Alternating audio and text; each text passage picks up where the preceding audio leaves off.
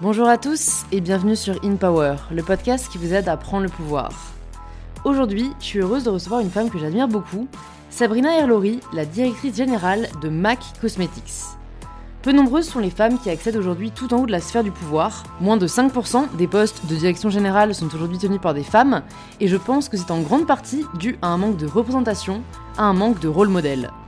Sabrina est clairement un rôle modèle à mes yeux, femme de pouvoir, mais aussi femme engagée, Sabrina est, entre autres, la porte-parole de la Fondation des femmes. À la croisée des chemins du monde de l'entreprise, du monde associatif, mais aussi du monde politique, Sabrina a bien compris que pour faire bouger les choses, il fallait composer avec tous ces milieux. Sans jamais se compromettre, et c'est bien là la particularité de Sabrina, elle reste toujours fidèle à elle-même, que ça plaise ou non. Cet épisode est riche en réflexion, en remise en question, en non politiquement correct, mais il est sincère, bienveillant et enrichissant, alors j'espère qu'il vous plaira.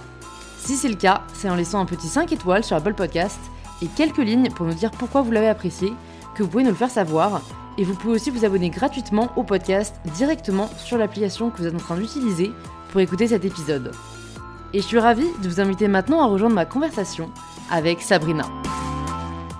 Bonjour Sabrina. Salut Louise. Bienvenue sur InPower. Euh, nous, on se connaît déjà. On s'est rencontrés grâce à Camille, qu'on embrasse. Très fort. Euh, et, on s'est très bien entendu parce que euh, on est alignés, je pense, sur nos combats et sur pas mal d'autres choses. Mais on va pas trop en dire d'abord. Est-ce que tu peux te présenter de la façon dont tu le souhaites pour les personnes qui nous écoutent? Ouais, c'est donc je m'appelle Sabrina, j'ai 41 ans. Euh, je suis maman de deux enfants, des jumeaux qui ont bientôt 4 ans, ça c'est quand même assez majeur. Ouais. Euh, j'ai la chance de diriger euh, une marque de cosmétiques hein, et j'ai en fait quasiment toujours été dans la beauté professionnellement.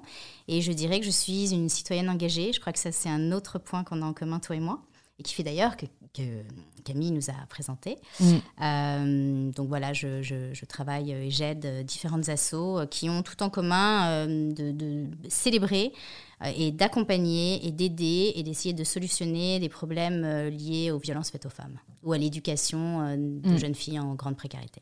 Qu'est-ce qui a fait que tu te sois engagée dans ces causes? Tu vois, est-ce qu'il il y a un moment dans ta vie où tu t'es dit là, il faut que mon engagement aille plus loin? bah, en fait, j'avais pas d'engagement du tout, donc ça pouvait pas être, on pouvait pas partir de plus bas.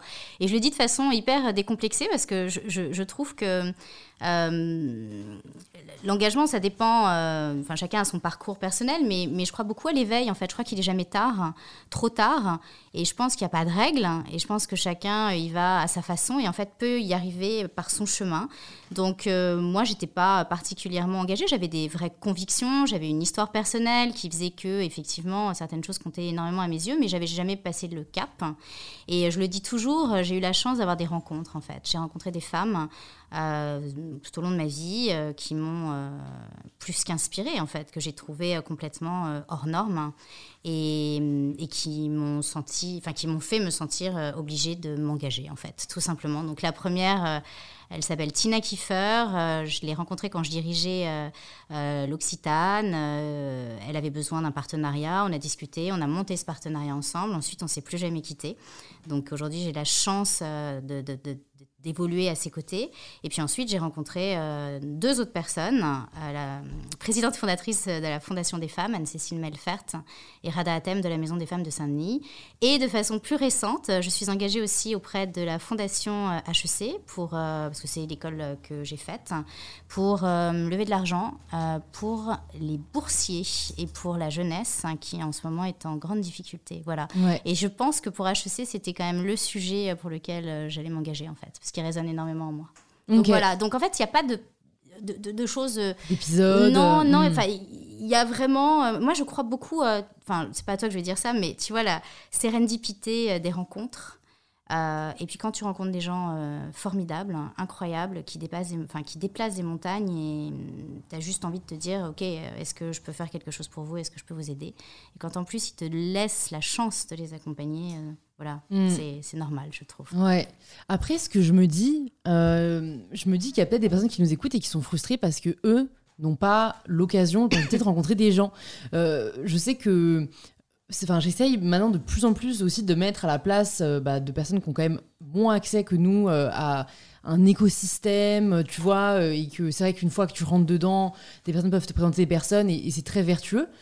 Tu as des conseils à donner peut-être pour ouais, des personnes qui nous écoutent, qui veulent s'engager, mais qui sont peut-être dans un coin dans le monde où il n'y a pas énormément de possibilités. Bon, maintenant le digital fait pas mal de choses, mais je pense que ça, il y a peut-être un côté frustrant. Je sais que parfois des gens m'écrivent en mode, bah comment est-ce que je peux m'engager? Hmm. C'est vrai que c'est difficile de. Tu sais, je vais te répondre déjà par un truc très basique. Euh, ça, c'est parce que j'ai un grand âge aujourd'hui par rapport à toi, donc j'ai un peu de recul. T'inquiète, c'est. Ouais, mais c'est quand même un tout est relatif, tout est une question de relativité.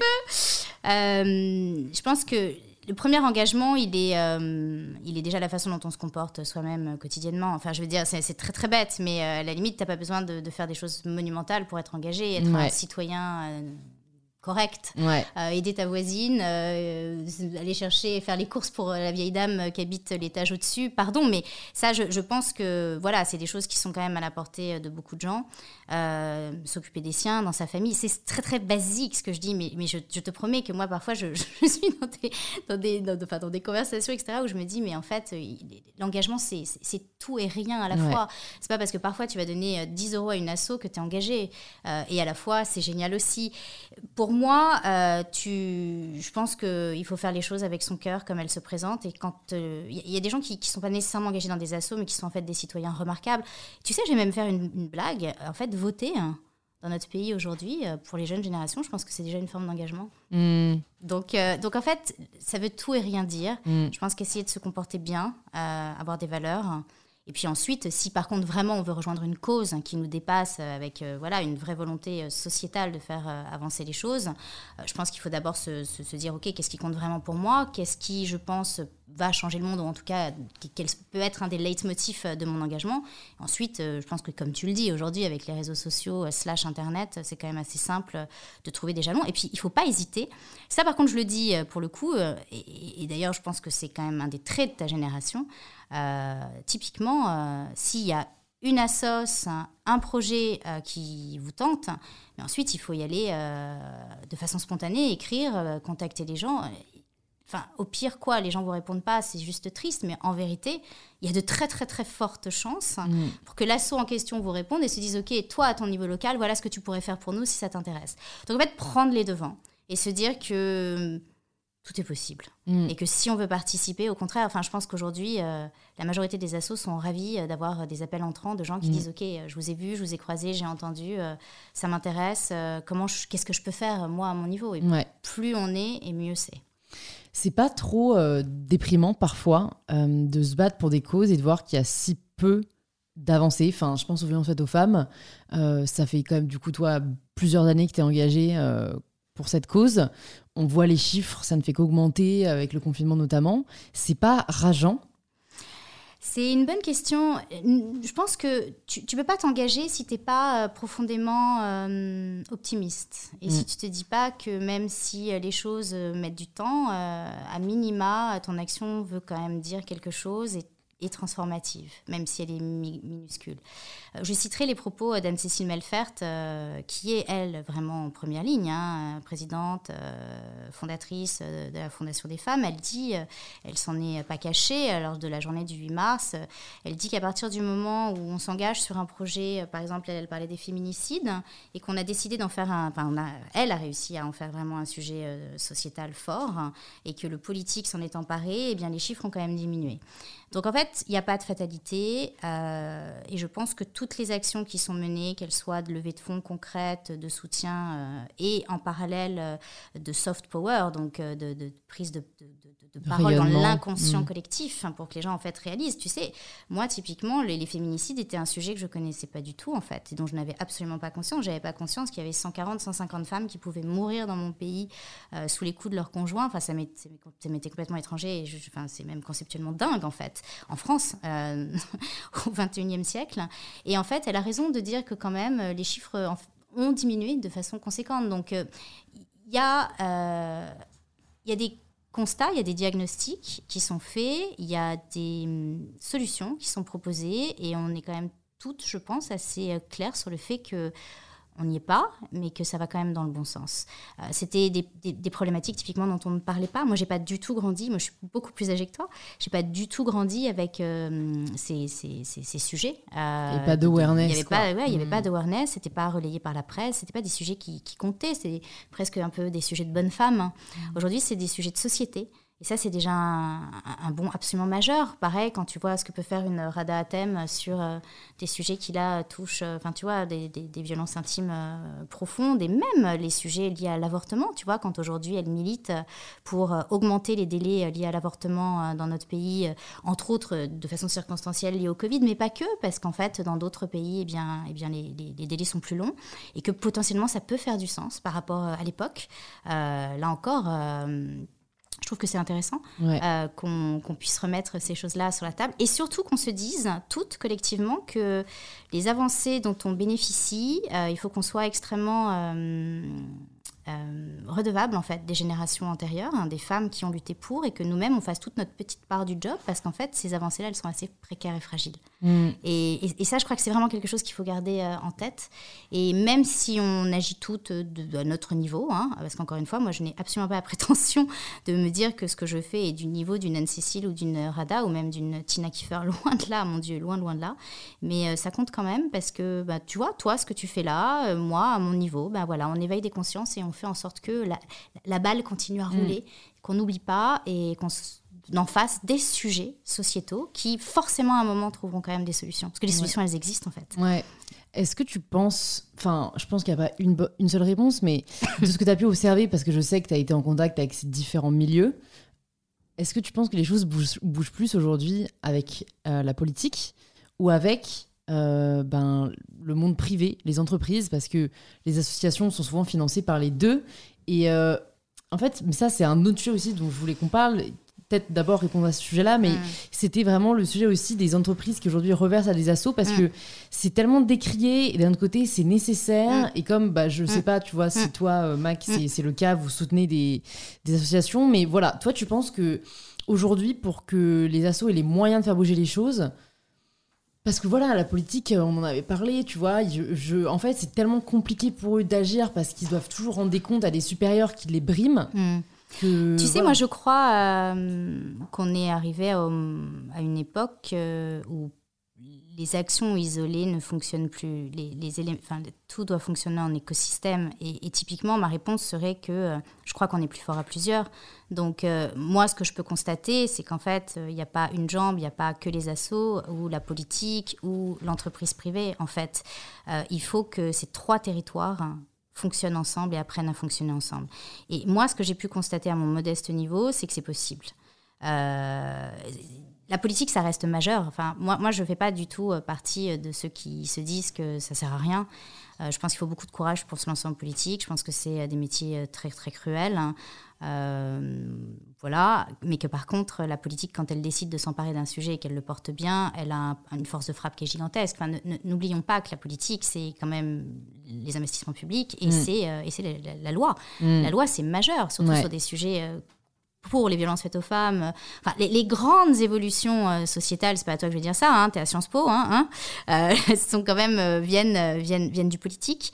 Et je pense qu'elles continueront à venir du politique. Je pense qu'il y, y, a une, une, crise du politique, mais, mais qui, qui, qui, est liée à une espèce de, désengagement et qu'il faut réinvestir ce narratif. Mm. Donc moi, je refuse de dire que le politique ne sert à rien. mais par contre, tout seul, non, mais tout seul, tout seul, il ne peut pas tout. C'est ça qu'il faut se dire. Je pense qu'on est dans un pays où peut-être que dans l'inconscient collectif, l'imaginaire collectif, le politique pouvait tout et devait tout. Je crois qu'il faut arriver à un constat qui est que le politique a une force incroyable de motricité dingue, mais qu'il ne peut pas tout et que c'est génial hein, qu'il y ait d'autres relais et que ces relais, il faut les accompagner, qu'il faut créer ces ponts. Euh, et c'est le monde associatif parce que c'est celui qui est en première ligne sur le terrain et il faut leur, mais vraiment leur, euh, leur dire merci, quoi, parce que ce qu'ils font pour notre pays est monstrueux, tous autant qu'ils sont, hein, pas que dans le, domaine des femmes. Euh, et il y a le monde professionnel, enfin le monde corpo, hein, pardon, qui lui a sa part à jouer parce que que c'est aussi là où il y a de l'argent.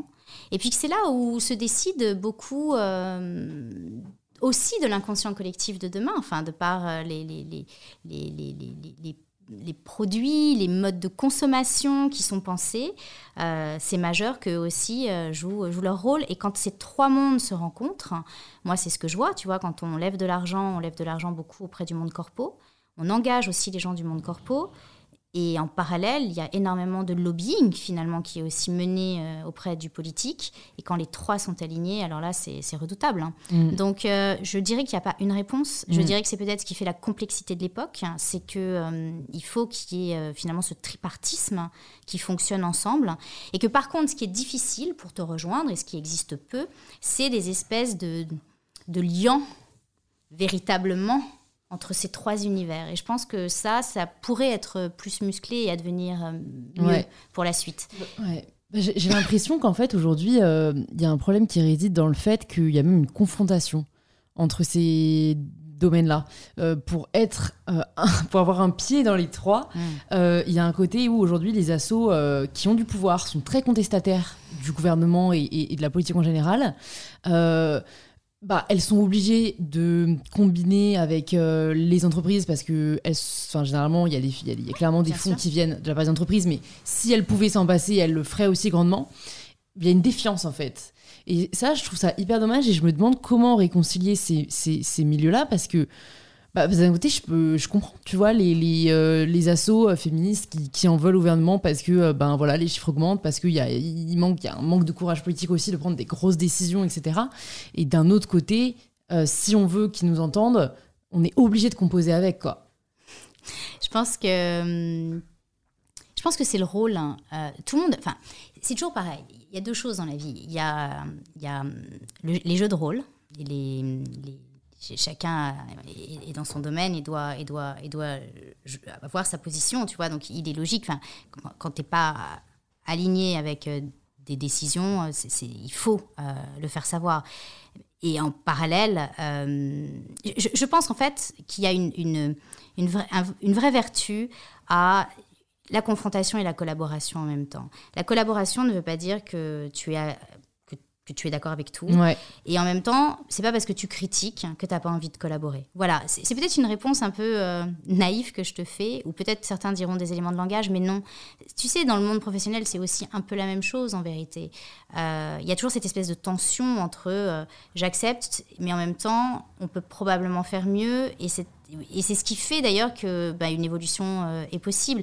Après, le point euh, important, c'est de, je, je pense, hein, c'est de ne pas arriver au point de rupture en fait où la communication est rompue, euh, parce qu'encore une fois, je reste persuadée que ça c'est inintelligent au sens où les trois parties doivent travailler ensemble et que la solution ne viendra pas que d'un des trois, de ces trois piliers dont on vient de parler. Donc voilà, et quelque part, la mise sous pression crée une dynamique vertueuse mmh. aussi.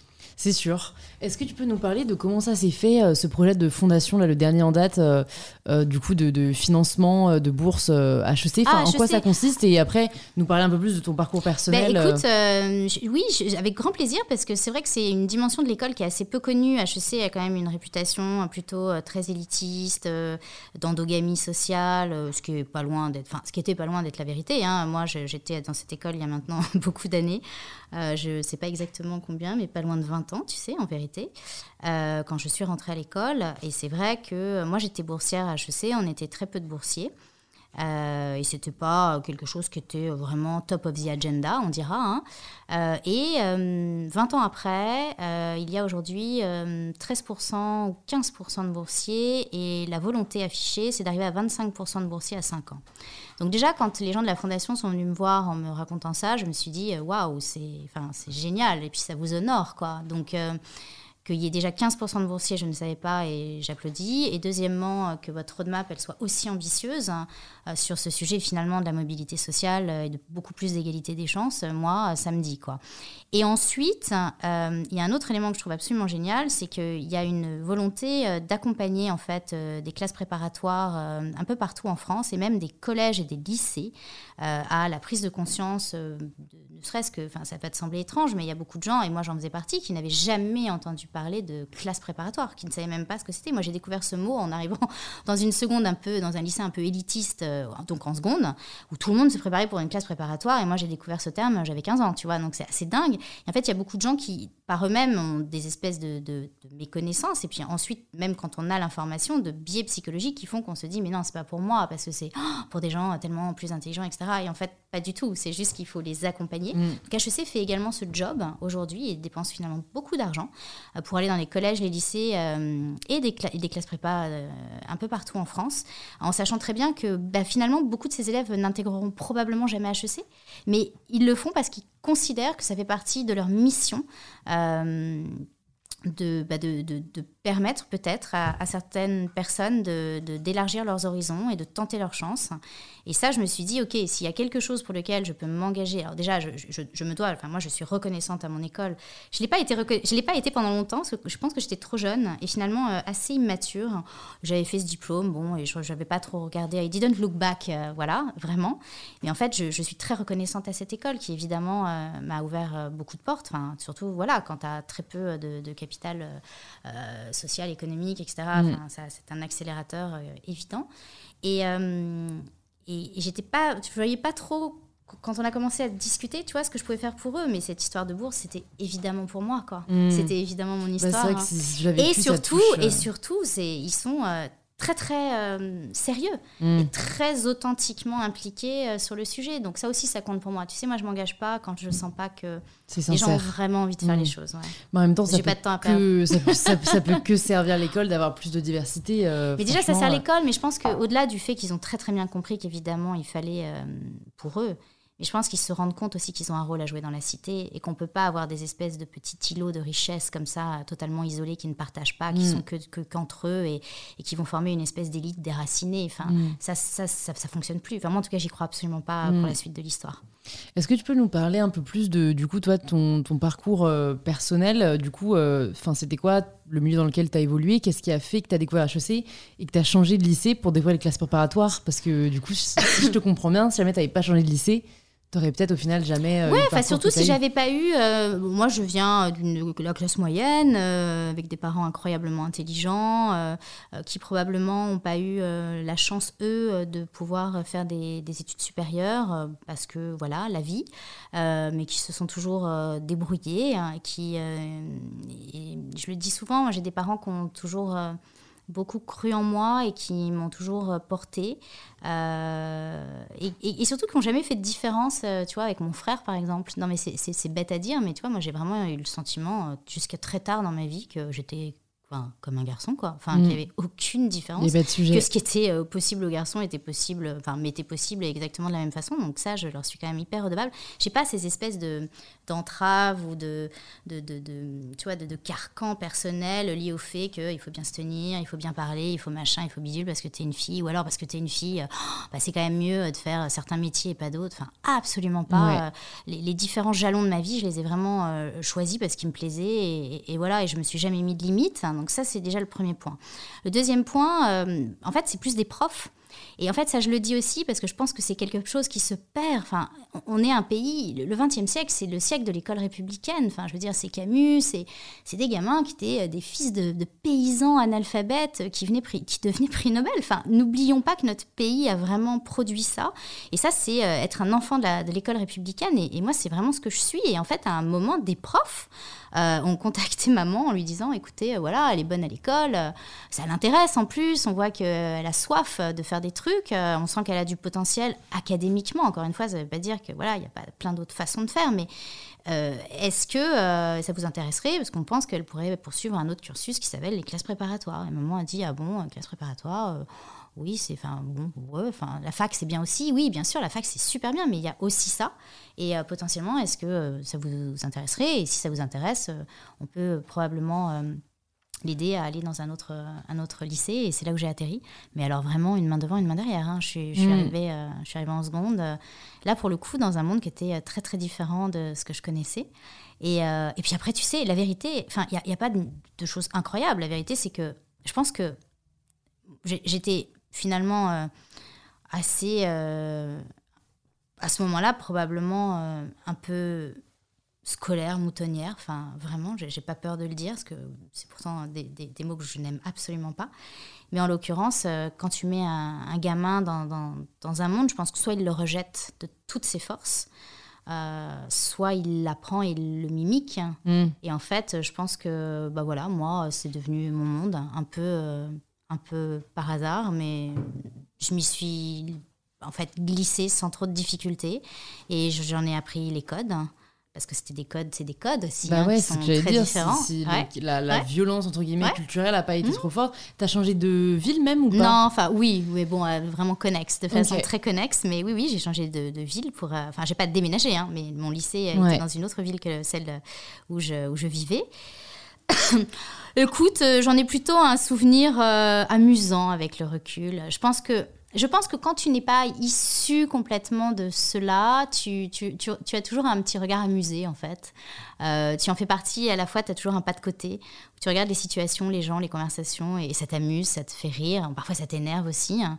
Euh, mais voilà, c'est pas très méchant. Euh, mais, mais, tout ça pour dire quoi? Tout ça pour dire qu'il hum, n'y a pas de fatalité, en fait. Et que ce dont tu te rends compte, c'est que Beaucoup de gens à qui tu tends la main sont capables de faire des choses absolument remarquables. Moi, j'ai jamais cru que parce que tu suivais un certain parcours, que tu cochais certaines cases et que tu avais certains diplômes, tu étais plus intelligent que les autres. En fait, je ne crois pas à ça et je ne crois pas à ça depuis très longtemps. En fait, je me rends compte même de la comédie humaine humaine depuis très très longtemps, puisque, puisque j'ai pu y participer d'une mhm. certaine façon. Donc euh, c'est pour ça que je pense qu'un des leitmotifs de ma vie, c'est quand tu me demandais tout à l'heure euh, pourquoi à un moment tu t'engages, etc. Moi, il n'y a pas eu de moment, il y a eu, je te dis, des rencontres qui ont fait que petit à petit. Mais je crois que quand même, euh, de façon évidente, dans, dans mes tripes au fond de moi, il y a un sentiment très fort assez tôt d'une forme d'injustice sociale hein, qui montre qu'à pas grand chose, bah, tu peux passer à côté d'une vie, quoi. Enfin, d'une vie, d'un, tu vois, d'un diplôme, derrière d'une carrière, etc. Mm. En étant exactement la même personne et en ayant absolument le même potentiel. Et ça, c'est pour moi, c'est une forme de gâchis. Et je trouve que ça se, il faut, il faut faire de, son mieux pour euh, essayer de, bah, de, de, mettre en place des, des choses pour euh, le, le, limiter au maximum. Quand tu, et puis surtout, quand tu rencontres des gens qui te demandent de l'aide, il faut y aller. quoi. Hmm. Et une fois que tu arrives en classe prépa, euh, que, ça s'est passé comment? C'est 5 ans, j'imagine, du coup, d'études? Non, la classe prépa, c'est 2 euh, ans. Ouais, et après, tu as fait 3 ans Et après, tu as 3 ans d'école. Enfin, à mon époque, c'était déjà 4 ans d'école, mais moi, j'ai fait l'école en 3 ans parce que j'avais très envie d'être diplômée et de commencer à travailler. Euh, ouais. Qu'est-ce que, qu'est-ce que tu. Parce qu'en fait, je trouve que c'est moi-même, je, réfléchis, enfin, je réfléchis, je sais pas où me situer par rapport au diplôme aujourd'hui. C'est-à-dire que ce serait hypocrite de ma part de dire que ça sert à rien. Euh, et d'un autre côté, fondamentalement, euh, je n'ai pas encore assez de recul pour savoir ce que voilà mon école m'a apporté. Et, mais j'ai tellement plus l'impression que ça t'apporte un réseau et peut-être une ouverture sur le monde. Et... Mais j'avais personnellement, j'ai l'impression que euh, j'ai quand même appris à apprendre avant ça et que, euh, bon, c'est parce que j'ai commencé à travailler en parallèle aussi, mais que ça m'a pas fondamentalement apporté énormément de choses, ce que je regarde parfois aussi, mais je voulais savoir, toi, quel était ton sentiment? Est-ce que c'était déjà le cas, tu vois, il y a 20 ans? Ou est-ce que euh, tu as vraiment, toi, l'impression que tu étais une personne différente avant, après? Moi, j'étais je pense que déjà, j'ai pas complètement euh, fait euh, les études euh, que j'aurais souhaité faire. Je pense qu'à 20 ans, j'aurais préféré étudier la philo ou peut-être même aller à Sciences Po, tu vois, faire, en tout cas, continuer des études euh, plutôt de sciences humaines versus des études commerciales. Donc, j'ai pas été très heureuse euh, pendant mon parcours euh, académique dans l'école de commerce en question. rien à voir avec eux, hein, c'était vraiment moi mm. et mes envies à, cette époque, enfin, à ce moment-là. et du coup, j'ai aussi, de par le fait, j'étais boursière moi, donc en fait, j'avais une scolarité aménagée, je travaillais l'après-midi, j'avais mes cours le matin et j'étais pas tellement sur le campus. J'ai eu très peu d'interactions sur le campus finalement parce que ma vie était un peu ailleurs, si tu veux. je donnais des cours de philo, j'avais été une des majors euh, en philo à, l'entrée du concours, donc ça m'avait ça m'avait ouvert plein de portes. Pour le coup, c'était un élément de pub extraordinaire, tu vois, pour avoir recruté des élèves. Euh, je travaillais dans des startups pour euh, gagner aussi un peu de sous, et puis bah, vivre, m'amuser, tu vois, mm. sortir et tout. Donc en fait, j'ai eu finalement, je, dois le reconnaître, assez peu d'interactions à proprement parler dans, dans, dans ma vie étudiante. Ce que je constate 20 ans après, c'est que quand même, je crois que quand on a la chance, c'est une chance de faire des études, il faut le dire, il faut le redire. Moi, je crache jamais sur les écoles hein, et sur les concours. Après, on peut revisiter les modus operandi et, évidemment challenger le manque d'ouverture sociale hein, et le manque de, de, de, vecteurs d'ascenseur social que ça représente. Et je pense que c'est ça, c'est plus c'est un vrai sujet pour l'avenir de, notre pays et du contrat social. Ça, c'est plus ça qui, m'interpelle et que je trouve qui, mérite qu'on se mm. penche sur la question. Faire euh, des études, avoir la chance de faire des études euh, et avoir un diplôme, mais il faut, à aucun moment il faut, il faut critiquer ça. C'est une chance monumentale et, et, encore plus quand on est une femme. Donc, moi, je suis hyper redevable euh, à mon école. Sur le moment, je ne me rendais pas compte, mais en fait, 20 ans après, je me rends compte effectivement de l'accélérateur que ça a pu être pour moi. Pour répondre à ta question sur le réseau social, je l'avais en fait assez peu à l'école parce que j'étais très peu impliquée dans l'école et je connaissais finalement assez peu euh, les, différentes euh, personnes de, de, mes promos. Mais en fait, la vie a fait qu'on s'est tous retrouvés au fur et à mesure du parcours. Donc oui, clairement, euh, c'est aujourd'hui, 20 ans après, beaucoup, beaucoup des gens que je croise, que je fréquente, même avec qui je suis soit en affaires, soit même en levée de fonds, etc., sont des gens en fait que j'ai croisés à l'école. C'est assez amusant. Mm. Ça converge beaucoup parce que bah, d'une certaine façon aussi, et je ne sais pas si c'est une bonne nouvelle, je n'ai pas réfléchi à ça, mais c'est des gens que tu croises dans ta vie en fait. Parce, mm. que, parce que quelque part, on, est tous un peu dans les mêmes domaines, dans les mêmes mondes. Donc, euh, clairement, là, il y a un élément qui est que ça te fait gagner du temps. Ces gens, tu as l'impression de les connaître alors que tu les connais pas finalement plus que ça. Mais tu gagnes énormément de temps euh, dans la relation avec eux, ouais, c'est sûr. Donc, euh, c'est un peu de tout. Mais euh, en tout cas, ce qui est sûr, c'est que quand euh, bah, tu, tu, tu, es amené à beaucoup te débrouiller seul, c'est quand même des éléments d'accélération. Mm. Euh, ouais. Enfin, négligeable. Bah, non négligeable. Non, mais en fait, c'est juste que. Mais l'apprentissage, mais l'apprentissage, c'est ta question. Enfin, moi, je, je crois que les, études, quelles qu'elles soient, sont, sont, des mains tendues, des, des, des, portes ouvertes. Mais ensuite, si tu ne décides pas proactivement de faire les choses, il se passe rien. Enfin, l'apprentissage, c'est toi qui le décides. Donc oui, la réponse est que tu peux le faire sans ça, évidemment. Et probablement même, du coup, de façon, comme c'est beaucoup plus volontaire, ça aura une trace encore plus profonde en toi. Et tu seras peut-être même encore plus performant. Euh, après, euh, je pense que pour se lancer soi-même dans beaucoup d'apprentissage, il faut une, espèce de, volonté chevillée au corps, hein, que les études quand même te permettent, euh, enfin, c'est une façon soft en fait, très encadrée, très confortable. Hein. Parce que finalement, ta vie est quand même structurée autour d'horaires, de planning, de cours, de mm. machin. Euh, c'est quand même plus sympa et plus pratique que quand tu dois faire euh, les choses tout seul par toi-même. Enfin, moi, j'admire profondément les gens qui se débrouillent tout seuls parce que moi, je ne sais pas si j'aurais la discipline d'y mm. arriver, tu vois. Non, mais en effet, je pense qu'il y a une grosse. Enfin, t'as raison, il y a une part de personnalité. mais c'est parce que tu vois, euh, je, je me penche pas tous les quatre matins sur les enseignements que je tire des épisodes de podcast que je fais avec des invités inspirants. Mais il y a quelque chose que j'ai été forcée de constater euh, c'est que euh, la plupart de, ceux, de celles et ceux que j'ai reçus qui sont le plus épanouis dans leur travail sont des gens qui n'ont pas fait d'études ou qui ont arrêté leurs études, tu vois. Mmh. Et en fait, ça me fait vraiment réfléchir. Mmh. Quand je vois, moi, des amis qui ont fait des études, des longues études, des, mmh. études reconnues socialement, qui ne sont pas heureux, je me pose des questions, tu vois. Ça, c'est autre chose pour moi. Euh, moi, je pense qu'il y a des gens très heureux qui ont fait des études et qui sont très heureux. Enfin, moi, j'en fais partie, donc toi, je, je, suis la, je, déroge à ta règle. non, je, pense que le, sujet, le, le sujet est plus qu'il y a une espèce de conditionnement social. C'est-à-dire que quand tu fais certaines études, on s'attend à ce que derrière tu épouses certaines carrières, certains mm. métiers, que tu rentres dans certaines boîtes et que euh, tu euh, continues euh, toute ta vie sur une voie qui finalement est un peu prétracée. Je pense que c'est ça qui rend malheureux. Ce qui rend malheureux, c'est d'être à côté de sa vie. C'est pas d'avoir fait des études. D'avoir fait des études, c'est un privilège incroyable. Et je crois qu'il faut le. Enfin, je, vraiment, je réitère le fait qu'il faut remercier déjà un pays qui, qui permette quand même à la grande majorité des étudier euh, dans des conditions économiques quand même euh, très abordables, hein, parce que même HEC, c'est une école qui est chère, mais par rapport à ce qu'est le monde anglo-saxon, ça ne coûte rien. Enfin, il faut le dire, on a une chance monumentale. Enfin, ce pays, il faut arrêter de se flageller. Ce pays a des, des, des, trucs incroyables.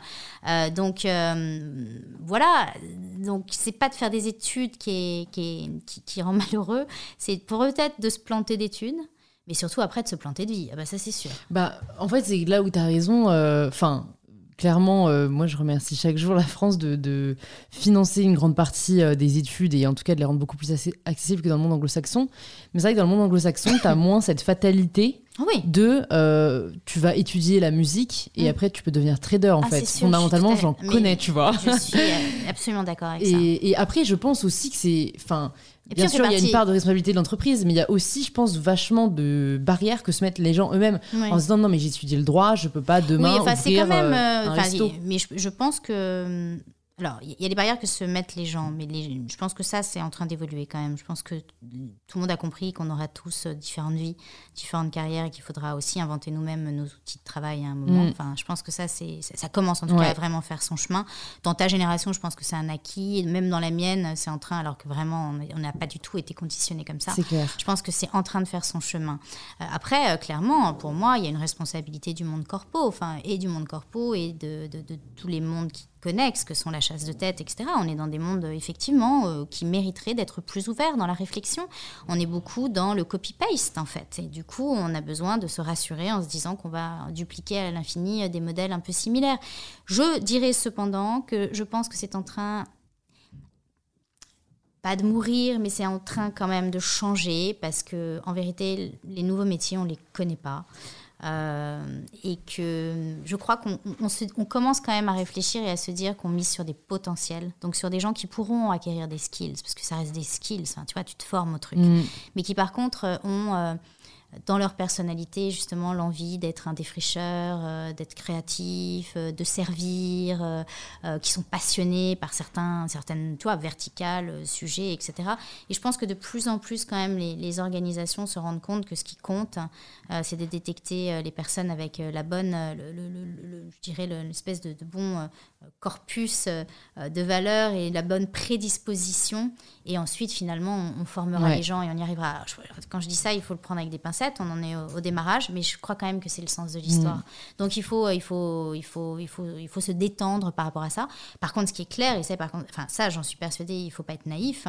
On, on rentre dans des, dans des, dans des époques où il va falloir se former en continu. Enfin, justement, j'ai envie de te dire l'espèce de blague de euh, t'as fait l'ENA ou euh, HEC à 23 ans et quand tu es à ton enterrement, on te rappelle que tu étais major de l'ENA. Enfin, je veux dire, ça, c'est terminé pour le coup. Déjà, pour des raisons objectives. Mais même au-delà de ça, non, mais ça, c'était très, c'est un, un, un prisme très français. Enfin, je veux dire, en France, on te demande les études que tu as faites 30 ans après les avoir faites. Enfin, c'est du délire. Enfin, pendant- Ouais. enfin, je veux dire, t'as as eu une carrière, tu as fait des trucs. Enfin, tu vois, tu es redevable de, de, de plein d'autres choses. Mais. euh, mais par contre, ce qui est sûr, c'est que c'est plus ton diplôme de sortie qui va conditionner ta vie. Ce qui va conditionner ta vie, c'est ta formation en continu, ton envie de faire des choses, ta volonté, euh, euh, ton, ton, ton travail, et puis, euh, et puis tes soft skills. Enfin, la capacité que tu auras à, à nouer des liens et à créer des ponts entre les mondes, parce que c'est c'est ça l'avenir. hein. Qu'est-ce que tu regardes et qu'est-ce que tu attends quand tu recrutes? Moi, j'ai envie de. de déjà, j'ai beaucoup besoin de gens passionnés. C'est hyper important de me dire que je travaille avec des gens euh, qui euh, ont presque plus envie que moi de faire des choses, tu vois. Euh, voilà, moi, le côté très. bon, bah, moi, je suis là pour mon job et pas plus, même si je suis super skillée, ça, vraiment, je reconnais, ça ne me fait pas très, très vibrer. Et puis, le deuxième élément, j'ai envie de de gens qui ont une dimension. Voilà, moi, je, vais essayer de te le définir comme ça. J'aime bien des gens qui sont très loyaux et, et qui délivrent, donc qui sont fiables, hein, mais qui sont aussi très punk. Moi, j'ai énormément besoin. Tu vois, moi, je, pars du principe que je, sais loin, enfin, je, je sais pas tout du tout, euh, que même il y a énormément de dimensions dans l'époque euh, qui sont très nouvelles euh, et que moi-même j'appréhende probablement que partiellement. Et j'ai besoin de me dire que je vais m'entourer de gens euh, qui, bah, qui vont être force de proposition, qui vont voir des choses que je ne vois pas. Et ça, je trouve que tu le sens assez rapidement dans les gens quand tu les Mm. rencontres, tu vois, cette espèce de force de proposition. Euh, donc la passion et euh, le, le côté très défricheur euh, et ne pas avoir peur de faire un pas de côté, mais tout en étant quand même assez, enfin voilà, de délivrer, parce qu'au final, le métier, c'est quand même délivrer euh, dans des espaces-temps précis, etc. Donc voilà, je dirais ces deux, ces deux dimensions sont hyper importantes pour moi. Et c'est pas trop dur aujourd'hui de, de dénicher ses talents. Euh, J'ai l'impression que c'est. Enfin, co- comment vous faites Euh, J'imagine que Mac reste quand même une marque euh, très admirée, donc très contactée, mais est-ce que toi, t'essayes de Ouais, faire de la veille que- de ton côté, repérer des talents Je euh, pense que tu as, pour en parler de façon très générale, hein, je pense qu'effectivement, tu as des secteurs d'activité ou des marques qui sont plus ou moins euh, appealing. Mais en parallèle de ça, moi, je trouve que c'est c'est génial parce que ça, ça, ça oblige les managers, dont je fais partie, à une grande. euh, euh, humilité et obligation à soi-même, en fait, de, mettre beaucoup sur la table ses valeurs personnelles, son modus operandi personnel, donc de se remettre aussi en question et puis de donner envie. Enfin, je veux dire, moi, je pars du principe. Moi, j'ai jamais eu trop de problèmes pour, pour recruter. J'ai de la chance, mais parce que je pense qu'il y a une. enfin, je, moi, je fais. J'essaie de donner envie aux gens, quoi. Je pars pas du principe que c'est unilatéral, c'est moi qui décide, c'est une relation, c'est quelque chose qui va se faire à deux. Enfin, on va se choisir mutuellement, on va avoir envie ensemble de faire un bout de chemin. Donc, un entretien, c'est à la fois la personne qui évidemment doit me donner envie, mais il faut que moi aussi je donne envie à la personne. Sinon, évidemment, mais même dans l'interaction, en fait, la personne ne donnera pas le meilleur d'elle-même et l'entretien sera 30% de ce qui pourra être. Donc, euh, je pense que là-dessus, il y a une, probablement une espèce de aussi de, de Enfin, les cartes sont très rebattues versus avant où c'était très top-down et il y avait vraiment cette espèce de pouvoir qui appartenait aux décideurs. Je pense qu'aujourd'hui, c'est beaucoup plus euh, horizontal en fait. et c'est très bien, c'est assez sain en fait, parce que euh, ça reste des relations humaines et que les relations humaines, euh, elles se décrètent pas en fait. Elles se construisent, elles s'amadouent et il y a cette espèce de confiance, cette espèce d'attirance, cette espèce de désir de faire un bout de chemin ensemble ou pas quoi. Tu diriges combien de personnes aujourd'hui Beaucoup. Tu peux pas nous dire. Euh... Alright Non, parce que je me dis, ça, ça doit être quand même un défi, quoi ça, t'as pas eu de mode d'emploi pour ça, c'est ça c'est un truc qu'on n'apprend pas à l'école pour le coup. Non, mais c'est pas un truc que tu apprends à l'école. Par contre, euh, c'est beaucoup de bon sens. Enfin, tu vois. Ouais. Euh, c'est beaucoup de bon sens. Euh, et puis il faut aimer les gens. Voilà. Je, je, je, vais, je vais, être un peu bête hein, dans ce que je dis. J'aime bien les choses très basiques, moi. Je pense qu'il faut il faut opérer avec des concepts simples hein, parce que la vie c'est pas si compliqué à la fin. je crois qu'il faut aimer les gens, les respecter, leur donner leur champ d'expression, euh, les porter et puis, et puis les faire participer pour de vrai. Que si tout ça, tu arrives à le mettre en place, euh, il n'y a pas trop de problèmes en général. Tu te souviens d'une grande déception que tu as eue euh, dans une relation de travail? Ah oui, j'en ai eu plein. Ouais. Tu en as une en particulier ouais. Voilà, trahison. Ouais. Voilà, quelqu'un qui, qui m'a trahi très fort. Mais c'est pas grave, ça m'a beaucoup appris. Et tu. tu... Enfin, T'en tires après des conclusions Tu te oui, dis. Euh, oui, et, oui et non. Enfin, oui, au sens où euh, tu, tu, tu, tu, te dis que effectivement, euh, il faut. Comment on peut s'en prémunir en fait? Bah, Alors, c'est là où je te dis que oui, intellectuellement, tu comprends. Tu te dis qu'il faut être beaucoup plus, peut-être, sur la réserve. Et à la fois, quand c'est pas ta personnalité, c'est pas ta personnalité. Donc je crois qu'en fait, tu te dis bah, que c'est un mal pour un bien. Et que de toute façon, les gens toxiques et les univers toxiques, euh, il vaut mieux. Il y en aura. Et... Voilà, il y en aura, etc. Et que c'est pas grave parce qu'au final, c'est pas pour toi. Quoi. Mm. Voilà. Si jamais on revient euh, à Sabrina qui, qui, sort de ses études, mm. à ce moment-là, euh, mm. plus tu nous disais que c'était pas forcément l'univers où tu étais la plus épanouie, comment est-ce que tu sais où t'orienter après? Parce que du coup, tu as Enfin, est-ce que tu as quand même développé une, un attrait pour le commerce, pour la vente ou... Pas vraiment. Euh, moi, j'ai vraiment, euh, enfin, je fais vraiment partie euh, des gens peu, peu renseignés et qui avaient qui n'avaient pas et n'ont toujours pas vraiment d'idées de, très précises en fait d'une carrière.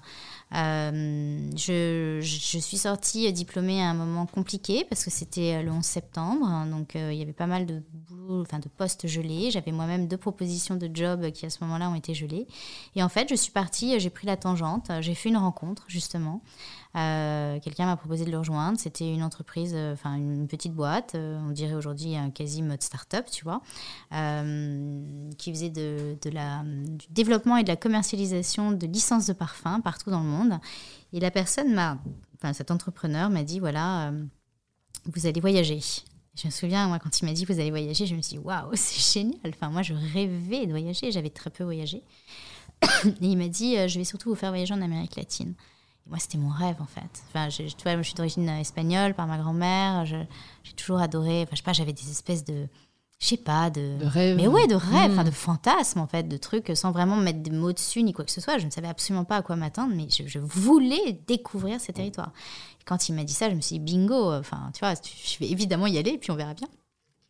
Et c'est comme ça que j'ai démarré, un peu par hasard. Et donc, je me suis retrouvée effectivement plutôt dans un job de commercial, hein, plutôt dans le grand export, hein, euh, en Amérique latine, donc euh, même pas dans ma langue, etc. Et puis, euh, en fait, déjà dans le monde de la beauté, puisque c'était du parfum. Et en fait, de façon assez amusante, ça a un peu conditionné le, reste de mon parcours. Enfin, ouais, et là, tu t'y es plus? T'as aimé ah ce, défi? T'as un peu été jeté dans le bain quand même. Ouais, complètement. Mais ça, je crois que euh, c'est une chance. Hein. Quand, euh, quand tu, rencontres des... Sur le moment, c'est dur, hein. attention. Sur le moment, tu le prends pas nécessairement comme une chance. Tu te dis, oh là là, mais j'aimerais tellement être dans des univers plus baqués. Euh, mais ça force à, bah, prendre sur le bah, tas. Tu sors de ta zone de confort. quoi. Et en fait, euh, moi, il y a un élément que je trouve très important et qui, je crois, peut-être m'aide beaucoup aujourd'hui, c'est que je, crois que je suis à l'aise euh, un peu partout, en fait, et un peu avec tout le monde. Parce que justement, j'ai eu une vie assez riche en mm. termes de, rencontres et d'univers, et qui n'ont mais rien à voir les uns avec les autres. Et je pense que euh, c'est ce qui fait que j'arrive à avoir euh, un relationnel euh, assez profond en fait avec les gens avec qui même je bosse. Et pas mm. que euh, dans ma vie en général. J'aime bien créer des vraies relations. Parce que euh, voilà je pense que c'est ça qui reste en fait. C'est ça qui compte. Et puis c'est ça qui fait gagner beaucoup de temps quand tu es très très loin au démarrage si tu n'arrives pas à connecter assez rapidement sur certains éléments qui sont qui ont rarement à voir avec le business. Enfin soyons clairs le business discuter des KPI et des machins et des marges tout le monde sait le faire.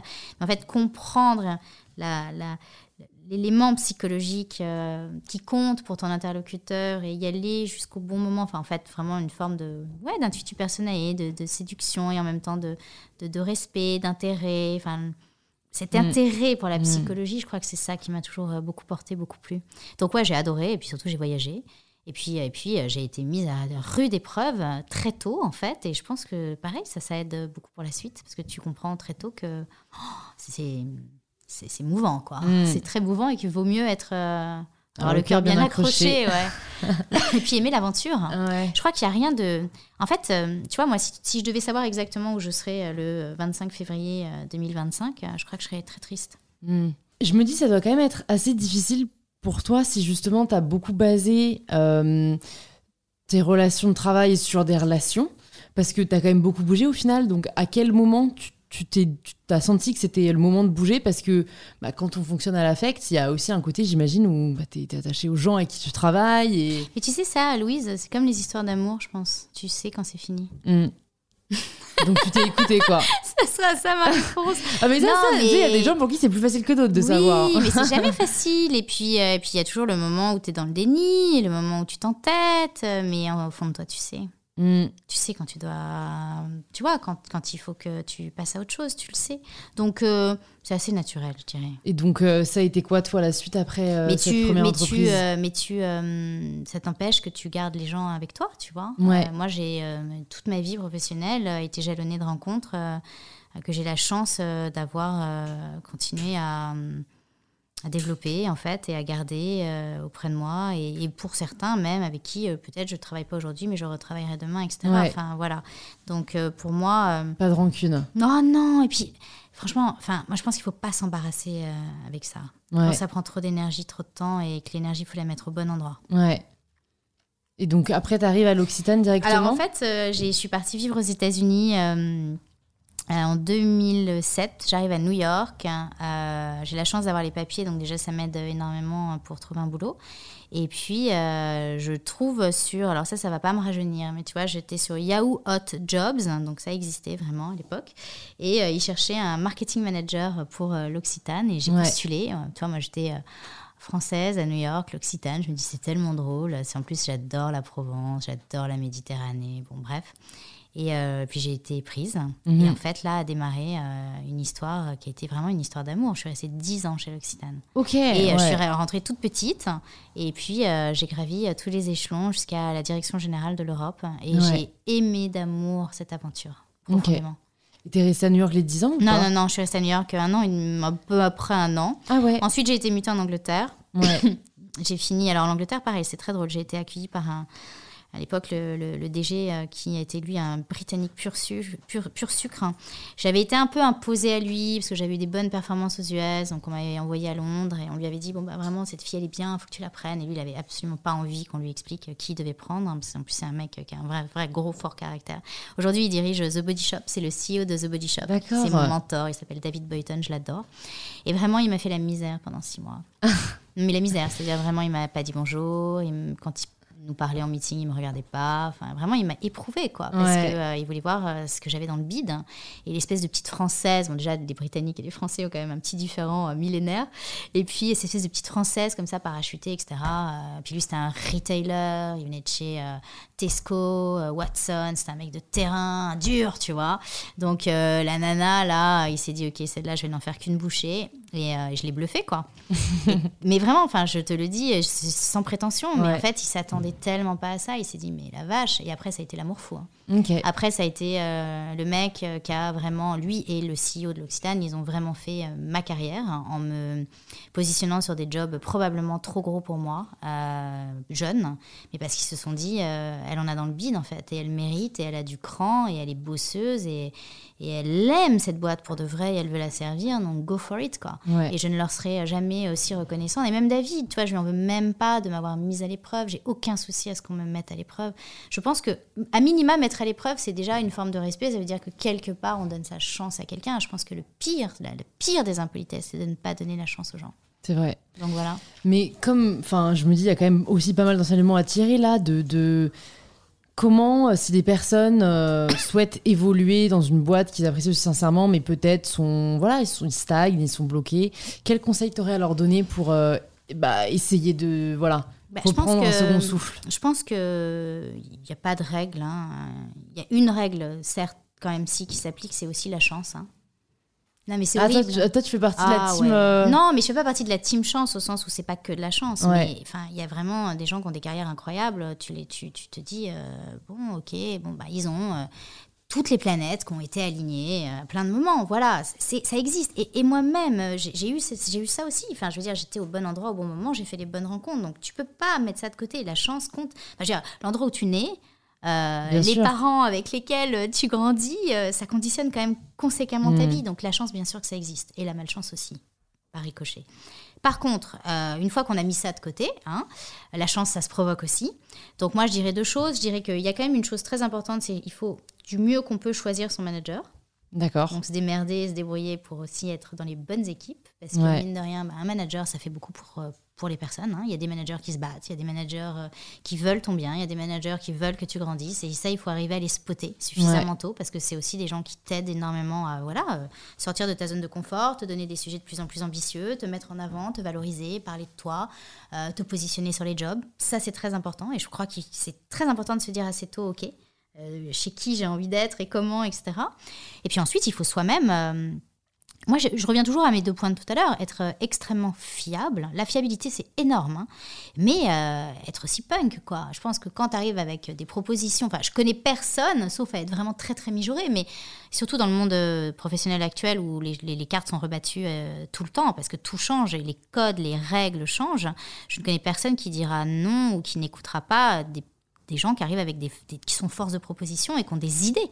Enfin, au contraire, donc euh, voilà, être fiable, punk, ce que j'appelais punk tout à l'heure, mais être vraiment force de proposition, être créatif, et puis euh, repérer les gens qui feront quelque chose pour toi euh, quand même, qui t'aideront, qui te tendront la main. Il y a beaucoup d'humains quand même là-dedans, ah c'est clair. Et ça, c'est aussi quelque chose qu'on peut pas trop apprendre. Il y a des trucs qui t'ont aidé, toi, à mieux cerner les gens?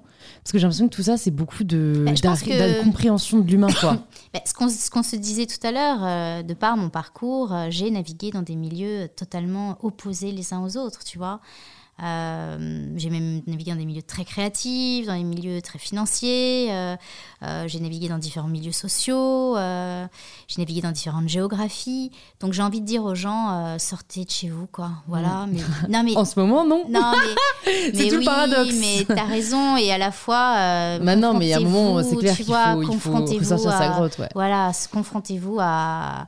à hum, l'altérité en fait, mais dans, dans, ce qu'elle a de même parfois de plus radical, hein. mm. parce que hum, c'est ce qui développe quand même le quotient émotionnel et, hum, et du coup la, la profondeur de la relation qu'on est capable de créer avec les autres. Mm. Et puis surtout, hum, plus je vieillis, et moins j'ai de certitude. Ok. Ah mais ça c'est hyper important. Je pense que quand on est jeune, on est persuadé de certains trucs. Tu vois, on se dit, euh, mais moi j'étais la première. Enfin, moi j'étais la militante de milliards de trucs. Et, avec 20 ans de recul, je me dis, mais qu'est-ce que j'étais immature et Naïve, hein, bon, et naïve. Est-ce que c'est pas ça aussi qui fait qu'on déplace des montagnes tu vois? Oui, t'as raison, mais euh, je crois qu'il faut euh, se dire. euh, en fait, la vie, ça apprend aussi à, à se défaire de tous les oripeaux des choses euh, qui comptent pas. Et tu vois, tout à l'heure, euh, quand on parlait des études, etc., moi, je te dis, je ne pourrais jamais cracher sur les études. Je pense que les études, c'est une chance. Mais, mais on s'en fout, en fait. Des diplômes, enfin, 20 ans après, c'est plus ce qui compte. 30 ans après, c'est plus ce qui compte. Ce qui compte, c'est ce que tu es devenu comme personne et la qualité des relations euh, et la qualité de ce que tu mets euh, dans ta Mm. vie, quoi. Mm. Euh, et j'y suis pas du tout. hein. Moi, c'est, enfin, je pense que ça, c'est, c'est le chemin de la vie justement. Mais euh, je crois que au fur et à mesure de la vie, tu, tu retires plein de choses en fait. Tu- Ouais. Tu, t'es, tu t'es battu pour en avoir plein. Et en fait, à un moment, tu- il faut que ça soit simple. Ouais. Il faut que la relation et le rapport aux choses, au monde, soient hyper simples Mm. et reviennent à des choses élémentaires qui sont, euh, tu sais, des trucs très bêtes. Je me souviens très bien, j'avais lu, euh, j'avais trouvé ça génial, euh, une biographie. euh, pourtant, c'était, enfin, c'était la biographie d'un banquier d'affaires, un grand banquier d'affaires qui a marqué vraiment le XXe siècle, euh, qui était assez talentueux, génial, visionnaire, etc. Et euh, à un moment, y avait cette question. Alors, tu vois, là, vraiment, ça ne vient pas de moi, hein, mais je trouve ça assez génial. On lui avait dit euh, Qu'est-ce que vous avez essayé de faire dans votre vie ou quelle trace vous avez voulu laisser ou de quoi vous êtes fier? Enfin, je ne sais plus exactement quelle était la formulation, mais je me souviens de sa réponse qui était, vous savez, je crois que quand on essaie d'être un, bon ami, un bon patron, un bon père, un bon fils un bon mari, c'est déjà pas mal. Et c'est débile en fait, mais je te promets Mm. que ça, ça doit rester euh, le leitmotiv en fait. Ouais. Voilà. Ce que je trouve difficile, c'est toujours la différence entre la théorie et la pratique. Mhm. Et en fait, je trouve que c'est difficile pour être ce genre de personnalité euh, qui, qui a du mal à être satisfaite de ce que je fais et qui veut toujours plus, alors que fondamentalement, j'ai compris que c'est pas ce qui rend heureux d'avoir plus. Mhm. Mais dans les faits, je, je sais pas, parfois j'ai l'impression qu'en fait, il faut, il faut mais t'es dans se battre pour l'expérimentation. se rendre compte qu'en fait, tu t'es battu pas forcément pour les bonnes choses. Non, mais je pense que de toute façon, personne ne peut faire l'économie de l'expérience et de l'expérimentation. Enfin, et toi, tu es à un âge, enfin, je ne me permets pas de trahir ton âge, mais je le connais à peu près, tu es encore très très jeune. Ouais, donc, je euh, peux le dire, moi. donc Y a voilà, tu, donc tu, tu, et puis tu- ça va durer encore longtemps. Même moi, je suis à un moment où j'expérimente. La différence, c'est, je pense, que tu continues, quand tu as ces tempéraments, et je pense qu'on a un peu similaire là-dessus, tu expérimentes et tu expérimentes toute ta vie. La, la différence, c'est que tu, tu, tu n'en attends pas la même chose. Mm. Tu ne le fais plus pour prouver aux autres ou pour euh, exister ou pour qu'on te dise c'est bien, etc. Tu, tu le fais parce que ça fait du sens, euh, parce que ça fait du bien et parce que c'est voilà vital pour toi. Mais c'est ça qui change en fait. Ouais. C'est ça que j'appelle la simplification des choses. Mm. Euh, je crois vraiment hein, quand même qu'avec euh, qu'avec la, vie qui passe et les épreuves, les combats, les, les- trahisons, les tristesses et l'apprentissage et les joies aussi euh, et les merveilleuses rencontres, etc. Tu te rends compte que t'es qu'un tout petit machin dans un truc très très gros qui te dépasse. Et je pense que tu as quand même un besoin de transcendance. Enfin, en tout cas, moi, c'est mon cas. Et, et qu'en fait, servir le collectif à ta façon, Mm. Moi, je- tu vois, aujourd'hui, euh, c'est aussi beaucoup dans mon, engage- mon engagement euh, social, sociétal, je sais pas comment on dit, et dans le fait d'essayer d'être une bonne personne au quotidien, euh, que je trouve énormément de bonheur. Mm. Je suis hyper heureuse, enfin, ça me remplit. Ouais. Je pense que c'est ça, tu vois. Il y a, pendant très longtemps, et, et- et Ouais. même encore après, tu, tu fais des choses parce que tu remplis un vide. Mm. Puis à un moment, tu as aussi un peu moins besoin de remplir parce que finalement, tu as, réussi à te remplir différemment. Ouais. Et je pense que ça, c'est intéressant. Et c'est pour ça qu'on en revient toujours à l'humain et qu'on en revient toujours à la qualité des relations et qu'on en revient à un truc auquel moi je crois beaucoup. Alors, c'est un mot euh, hyper galvaudé et qui a l'air crétin, mais moi je crois en l'amour très très fort. L'amour sous toutes ses facettes. Enfin, l'amitié, euh, l'amour euh, filial, parental, euh, la vie sentimentale et la vie professionnelle qui est aussi une forme de, d'amour que tu donnes aux gens. Euh, moi, ça, moi c'est, le, c'est, c'est un des trucs les plus Mhm. importants de ma vie. Qu'est-ce que tu dirais à Sabrina euh, qui sort euh, d'HEC Je lui dirais. euh,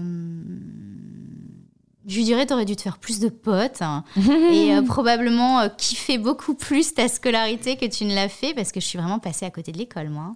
Totalement. Mais parce que donc tu disais que comme tu étais boursière, tu avais un peu du temps aménagé. Ouais, et puis ça m'intéressait pas. Enfin, tu vois, j'étais pleine de préjugés aussi parce que euh, je me disais, oh là là, ils sont tous là à se bourrer la gueule. euh, à faire leur petite. Enfin, ça m'intéresse pas. Moi, j'ai- j'ai d'autres choses plus importantes et plus intéressantes à faire. Et, euh, et je pense que je suis passée à côté de plein de gens que j'ai finalement, heureusement, rencontrés plus tard dans ma vie. Mais, euh, mais oui, j'aurais dû beaucoup plus m'amuser. Je me suis pas beaucoup amusée en vérité. Mais c'est pas grave, je me suis, je me suis bien rattrapée Ouais. après. Mais je, je lui dirais ça, je lui dirais écoute, écoute-moi bien. C'est une seule fois dans la vie, là, c'est trois ans d'études. Donc tu sais quoi, faut aussi kiffer. Voilà ce que je me dirais. C'est grave un truc que j'essaie de garder en tête. c'est un truc que m'a dit mon, mon oncle. Alors, je pense même pas qu'il écoutera ce podcast, mais sait-on jamais. Il a énormément travaillé, euh, bah, énormément travaillé quoi, depuis ses 20 ans, euh, là, aujourd'hui 55 ans. Enfin, en tout cas, de ses 20 à 50, il a vraiment trimé. Euh, et en fait, aujourd'hui, euh, tu vois, il, il dit. euh, il, profite vachement, alors que pourtant il dirige, tu vois, un, Ouais. un truc et tout, mais il- en fait, il, a cette expression, je crois que je l'ai déjà dit une fois dans un podcast, mais il a cette expression, il dit, ouais, quand je bossais comme un connard. Mm. Et en fait, ce truc de où il se regarde lui-même en se disant, mais pourquoi je me suis tué au travail, en fait, Mm. que j'essaie de garder en tête, parce qu'en fait, il dit, bah, ce que tu retiens après à 55 ans, Mm. c'est pas forcément les heures Mm. supplémentaires que tu as Mm. fait, mais c'est les moments passés avec ta famille, Mm. avec les personnes que t'aimes. Et... Mais bon, voilà, euh, Mm. comme tu dis, quand on a une personnalité peut-être euh, comme la nôtre, où on veut prouver des choses, se prouver des choses, on pense que c'est ça qui va nous remplir. Mhm. Alors moi, ça me fait du bien d'entendre des personnes qui disent au final, ce qui compte, c'est aussi l'amusement que tu passes aussi dans ta vie, quoi. Bien sûr, mais je pense que tu t'amuses euh, dans tous tes projets. Donc, Oui. euh, toi, tu es plutôt sur la très Mm. bonne voie, j'ai envie de dire. hein. Tout Ouais, va ouais, bien. mais bon, je suis pas très inquiète pour toi. C'est sûr, c'est sûr, mais bon, je pense que c'est, enfin, tout est une question d'équilibre. Et c'est vrai que encore une fois, de l'extérieur, euh, enfin, c'est sûr, hein, je reçois aussi pas bien de messages de Non, mais il y a disent, des mais gens boulimiques, tu Ouais. vois. Enfin, il y a un moment, tu peux pas non plus aller contre ta nature. Enfin, tu t'es une boulimique, t'es une boulimique, et c'est super. Euh, je pense que la question, c'est plus, c'est ça, c'est ton, c'est ton rapport à toi-même. C'est pourquoi tu fais tout ça.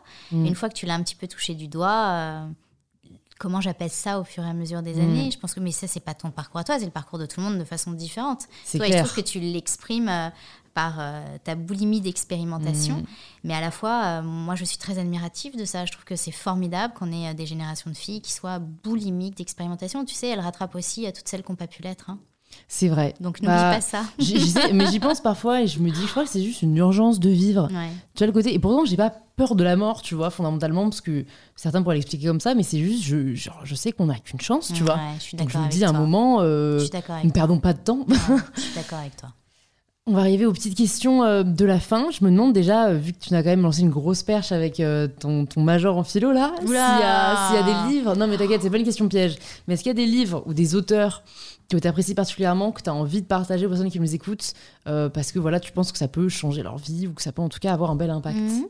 J'ai, euh, tu sais, c'est c'est assez triste parce que j'ai beaucoup lu et ensuite j'ai beaucoup pas lu. Mm. Ça fait pas mal de- temps que je lis plus beaucoup et je m'en veux énormément, alors que j'ai aimé euh, vraiment euh, la littérature, les mots, la langue française, euh, follement. Les auteurs que j'aime, c'est un peu tarte à la crème, mais vraiment ils m'ont ils m'ont faite. Hein. Euh, c'est Camus, euh, c'est Gary, euh, c'est. j'avais lu un bouquin de William Styron euh, que j'avais trouvé incroyable, Le choix de Sophie. Justement, j'étais à HEC, je m'ennuyais considérablement. J'avais lu ce bouquin, j'avais trouvé fou. Ensuite, j'ai découvert Philippe Ross. voilà, après tellement d'autres. Tiens, une, tiens, si, si ça peut éveiller quelques envies. Euh, j'ai été euh, très impressionnée par une, femme écrivain française euh, assez peu connue hein, qui traite des sujets du féminin, des sujets de, de- des classes sociales, enfin du sentiment de, de- de honte ou Mm. d'être mis de côté parce que justement tu viens pas du bon milieu et puis t'es pas du bon sexe.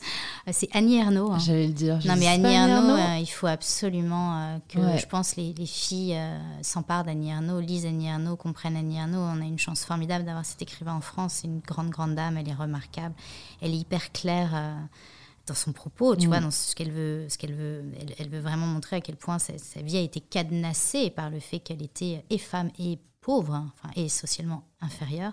Et d'ailleurs, elle a, il y a eu- récemment, j'ai lu un article, un, un interview d'elle que j'ai trouvé fou. Et elle disait qu'elle était encore aujourd'hui, elle n'arrivait pas à se départir de son origine sociale. Mm. Et elle citait cette phrase de Rimbaud. Elle disait euh, Je suis inférieure de toute éternité. cette phrase m'a m'a bouleversée parce que forcément, elle a eu une forme d'écho en moi et je me suis dit que j'étais. Enfin, tu vois, que ce parcours-là, je l'avais fait en fait. Mm. C'était pas du tout moi. C'était Mm. plus du tout moi. Mm. Mais j'ai compris vraiment viscéralement ce qu'elle voulait dire. Mm. Et c'est- la phrase de Rimbaud, évidemment, est magnifique. Et je pense que voilà, de cette espèce de souffrance, elle en a fait un, un terrain d'expérimentation euh, littéraire incroyable. Ouais. Et elle disait à quel point elle avait été moquée, à quel point elle n'avait pas eu les prix qu'elle méritait, etc., etc. Elle a été, je crois, euh, enfin ils l'ont soumise comme candidate à un prix Nobel. Peut-être qu'elle l'aura un jour, mais c'est un grand, grand, grand écrivain. Et euh, elle a écrit sur des sujets, tu vois, l'avortement, euh, Ouais. le viol. Qui, qui sont pas que enfin qui sont qui sont des sujets aussi de génération de femmes quoi Ouais. donc voilà je, voilà au moins si je peux éveiller Ouais. quelques vocations je dirais Annie Ernaux Super, bah, je mettrai tout ça dans la barre de description. Euh, J'ai envie de te demander aussi s'il y a des habitudes auxquelles tu ne déroges pas. Est-ce qu'il y a des choses que tu fais au quotidien Ouais, qui, qui t'aident? Oui, alors euh, tout à fait. Je bois beaucoup d'eau chaude. Ok, Et donc probablement euh, beaucoup. Alors j'essaie de boire. Alors moi je suis une fan de thé vert, mais c'est un truc, c'est genre, c'est compulsif. hein. Mais alors je vieillis, donc après 15-16 heures c'est compliqué le thé vert. Non donc mais après attends, je passe à la tu sais que tisane. j'ai très peur parce que euh, j'ai comme les 23 mémés. ans. je ne peux plus prendre de thé après 16 Ben heures. voilà, donc c'est me exactement ça. C'est Tu sais exactement parfois j'ai l'impression que c'était une Ah non, fabulation non, de non. l'esprit. non, pas du tout. Et moi, je dors très très mal quand, euh, tu vois, je vais me faire un matcha à 18h parce que Ouais. whatever, c'est une Ah grosse erreur. mais ouais. Donc ensuite, je passe à la tisane. Mm. Donc ça, c'est vraiment, ça, c'est tous les jours de ma vie. hein. Mais où que je sois dans le monde, quelles que soient les Mm. conditions, enfin, j'ai besoin de mon eau chaude et, et de mon thé. Et je suis même arrivée à un degré de sophistication incroyable qui est que je, je, je- je voyage, je me déplace avec mon thé. S'il y a un truc que je peux pas foirer dans mon déplacement, c'est le thé que je bois. Parce que Mm. alors, le thé pas bon, il y a rien de, y a rien Ouais, de pire vrai, pour vrai, moi. Donc voilà. Et puis. euh, et toujours, d'ailleurs, c'est drôle parce qu'il y a cette symbolique de l'eau finalement. euh, et ça, c'est bon, pas terrible, mais je suis très honnête. Donc je le dis, euh, j'ai besoin de prendre un bain le soir avant de me coucher. Ça me, ça m'apaise en fait. Et ça me permet de trouver le sommeil hyper facilement. J'ai l'impression que je me, voilà, je me, je me déleste euh, des scories de la journée. Ok. Bah non, mais hyper intéressant. Tu vois, c'est cool. de- J'aime beaucoup entendre les différentes réponses parce qu'on se rend compte que au final, c'est juste des algues de self-care qui vont prendre une forme différente selon les personnes, mais il y a toujours cette place. Au, J'aurais adoré au te dire, quoi. je fais 30 minutes de sport et de euh, plake euh, tous les matins. Mais, mais malheureusement, non. Écoute, on veut du vrai, c'est tout à fait le thème euh, de, de- de ce podcast aussi. Écoute, j'ai deux dernières questions pour toi. Euh, si jamais tu pouvais entendre quelqu'un à ce micro, qui est-ce que tu aimerais que ce soit? Soyons fous, Annie Arnaud, non? Avec ce qu'on vient de se dire, ce serait chouette que tu la reçoives. hein. Ce serait très chouette. Mais je pense que tu peux la contacter. Ouais. À mon avis, euh, ça pourrait. Tu sais quoi? Je pense que c'est une punk, Annie Arnaud. Bah écoute, le je pense pari est qu'elle lancé. adorerait venir à ton micro. Et je pense que ce serait génial parce que tu pourrais la faire découvrir à Ah ouais, toute une, une- génération. ouais. Et, Tout à et fait. ce serait formidable. Bah franchement, ce serait vraiment hyper intéressant parce Mhm. qu'elle m'a marqué. Moi, j'ai eu une euh, professeure de- de- d'économie sociologique qui Mhm. était vraiment fan d'elle. Mm. Donc, euh, littéralement, tout ce que j'ai étudié en Mhm. première terminale, c'est Annie Mhm. Arnaud. Donc, euh, Go for it, baby. Nous verrons ça. Paris lancé. Paris lancé. Et impossible n'est pas Louise, donc euh, J'aime beaucoup ce mantra. ça va arriver très vite. Et la dernière question, c'est la question signature du podcast. Ça signifie quoi pour toi prendre le pouvoir de sa vie? Euh, vaincre ses peurs. Se dire que, au pire. euh, et ça, je crois que c'est très. Enfin, moi, moi j'aime bien le dire aux gens au pire, quoi. Au pire, on, au pire, on vous dit non, quoi. Et au pire, il y a un petit moment de honte qui est vite passé, mais la peur, il n'y a rien de pire, parce que la peur, c'est ce qui assigne à résidence. Donc, il faut oser en se disant qu'on n'a pas grand-chose à perdre. Super. Bah écoute, merci beaucoup Sabrina. C'est un plaisir, Franchement. Super conver- conversation. Euh, J'ai vraiment été ravie de te recevoir. Pour les personnes qui nous écoutent, qui veulent en savoir plus sur toi, où est-ce que tu veux qu'on les redirige Euh, tu peux les rediriger, euh, ça dépend de, de- de- de la nature des conversations qu'elles souhaitent avoir. Probablement sur Instagram, Ouais. donc Sabrina Erlori, sinon sur LinkedIn, Sabrina Erlori Rouget, ou sur Facebook, sur Messenger, enfin voilà, en gros, les Ouais. réseaux sociaux, basico-basique, avec plaisir, j'ai aucun souci, j'adore euh, la conversation. Donc, euh, Super, voilà. ouais, je confirme, elle est très active sur Instagram, donc je mettrai tout ça dans les notes du podcast et je te dis à très vite. Je te remercie, Louis, je t'embrasse. Merci de vous être rejoint à ma conversation avec Sabrina. Si elle vous a plu ou inspiré, n'hésitez pas à nous le faire savoir en story et en post Instagram en nous taguant Sabrina Erlori et MyBetterSelf. On est toujours hyper contente de voir vos retours. Vous pouvez aussi vous abonner gratuitement sur l'application que vous êtes en train d'utiliser si vous souhaitez écouter d'autres épisodes inspirants. Et je vous dis à très vite pour un tout nouvel épisode d'InPower.